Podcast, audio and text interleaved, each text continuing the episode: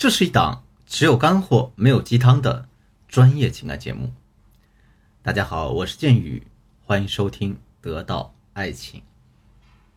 每个人的内心深处都有别人触碰不得的禁忌，有可能是一段童年阴影，也有可能是青少年时期留下的一段创伤啊，等等。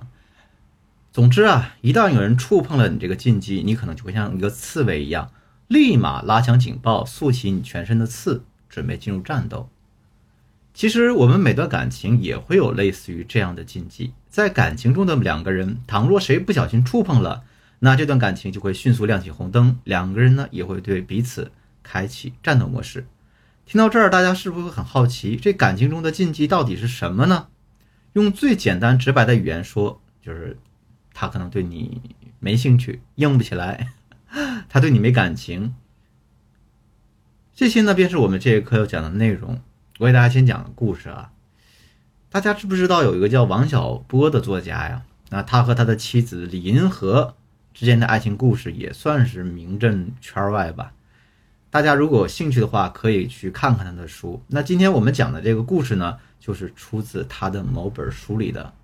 这故事是这样的：在闹饥荒的那三年困难时期，有这样一对夫妻，很久很久没有吃过一顿饱饭了。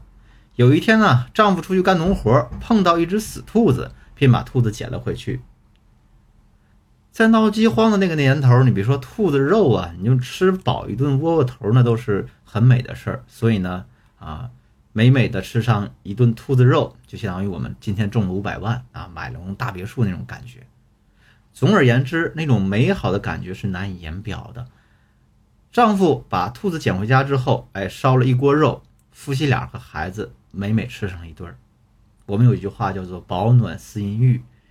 由于闹饥荒嘛，这本来夫妻俩是饱一顿饥一顿，天天忙着干农活，满脑子想都是下顿吃什么，已经很久没想过那档子事儿了。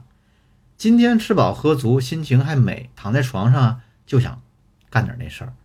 于是两个人躺在床上，干柴烈火燃了起来，箭都上弦了。到了不得不发的时刻。这个时候，妻子说了这样一句话：“明天中午吃什么呢？二宝还生着病呢。”而丈夫听到这话之后，立马就不行了，他翻下身瘫在床上，叹了一口长长的气。那大家对这样一幕有没有似曾相识的感觉呢？当你和你的另一半在 啪啪啪的过程当中，你有说过类似的话，经历过类似的事情吗？比如说，你当时有没有问过他：“你什么时候跟我结婚啊？”你到底爱不爱我啊？哎，你说过要给我买什么什么的，你打算什么时候给我买啊？你答应带我去日本旅行的，你什么时候兑现啊？如果你问过他类似的问题，那你有没有留意过当时他的反应是什么呢？其实，在大多数情况下，你们的男人可能都会像王小波笔下这个丈夫一样，会突然失去兴致，然后倒头睡去，或者呢，突然变得没有那么热情啊，草草了事。听到这儿，大家应该都知道哈，在亲密关系当中，绝对不能去触碰的禁忌，这东西有多严重了吧？大家一定要记住，在做那档子事儿的时候啊，千万不要跟他提一些敏感啊、现实或者严肃的话题。前两年有这样一个电视剧叫《芈月传》啊，宫斗剧还挺火的。呃，一般情况下，我一大男人对这种女人之间的争斗戏不是那么感兴趣，也没把它从头到尾看一遍。但是呢，我把《芈月传》里面关于郑袖的戏码仔细的看了一下。那你们猜一猜，当郑袖在和楚王打情骂俏的时候，他都说了些什么样的话呢？而他说的这些话，为什么就能勾起楚王的兴趣呢？这个呢，就当做大家今天的作业。我希望大家下课之后花点时间去看一看《芈月传》里这个郑袖，他是个什么样的人。好了，现在我们呢接着讲亲密关系当中的禁忌啊。我再给大家举一个我学员的例子。我有个学员给我说啊，建宇老师，我们两个人谈了这么久了，他还不跟我结婚。每次我一提结婚的事儿，他就顾左右而言他。平时我们俩比较忙，我也找不到合适的机会跟他聊天儿。